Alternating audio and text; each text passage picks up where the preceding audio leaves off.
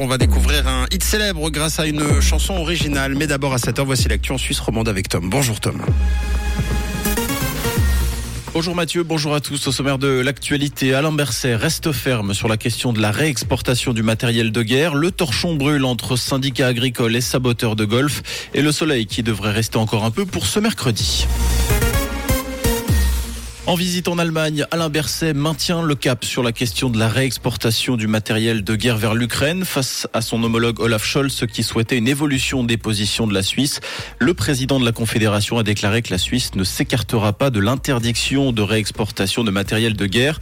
La Suisse qui dit vouloir miser en particulier sur l'aide humanitaire, les bons offices et le processus de reconstruction du pays lancé en 2022 à Lugano. Ces six prochaines années, le Conseil fédéral entend mettre à disposition au moins 1,8 milliard de francs pour l'Ukraine. Ukrainu.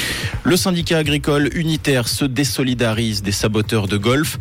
Les golfs sont une aberration, mais de là à commettre des actes de vandalisme, c'est quelque chose que nous ne pouvons pas cautionner. Déclaration du vice-président du syndicat. Ces derniers jours, trois terrains ont été dégradés au nom du climat. D'abord celui de Lausanne, ensuite celui de Colonie et de Payerne dans la nuit de dimanche à lundi. Des greens ont été labourés, tagués et des légumes ont été plantés. Des plaintes ont été déposées. Le groupe Grondement des terres à l'initiative de ces dégradations a par ailleurs précisé que les golfs de Colonie et de Payerne n'ont pas été visités par des militants du mouvement, mais par des collectifs qui ont visiblement adhéré à la cause. Les propriétaires du Royal Savoie n'y vouloir mettre en vente le palace situé à l'avenue d'Ouchy. Dans un communiqué paru hier, Catara Hospitality confirme que les spéculations actuelles sur une éventuelle vente sont inexactes.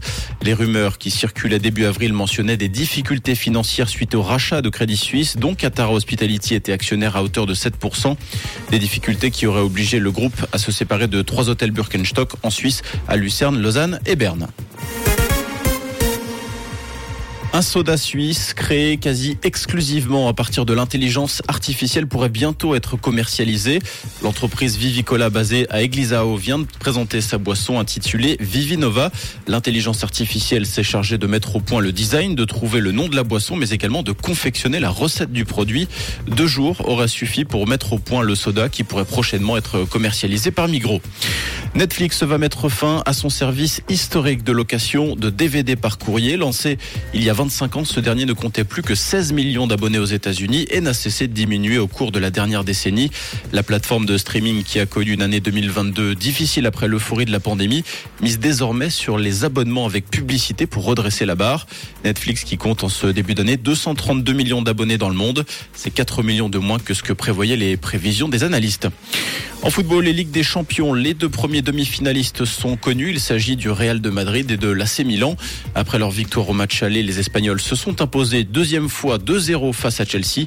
Le Milan AC a de son côté concédé le match nul face à Naples un partout, mais la victoire au match aller lui permet d'obtenir une place en demi-finale. Ce soir, suite et fin de ces quarts de finale avec Inter Benfica et Bayern de Munich Manchester City. Et côté ciel, quelques nuages en matinée, un ciel principalement dégagé. Au fil des heures, on compte 3 degrés au Molandru à la vallée de Joux et 7 degrés ce matin à Cuy et à Saint-Sulpice avec un très bel ensoleillement pour cet après-midi et des températures douces pour la saison. Une belle journée et bon réveil à l'écoute de Rouge. C'était la météo, c'est Rouge.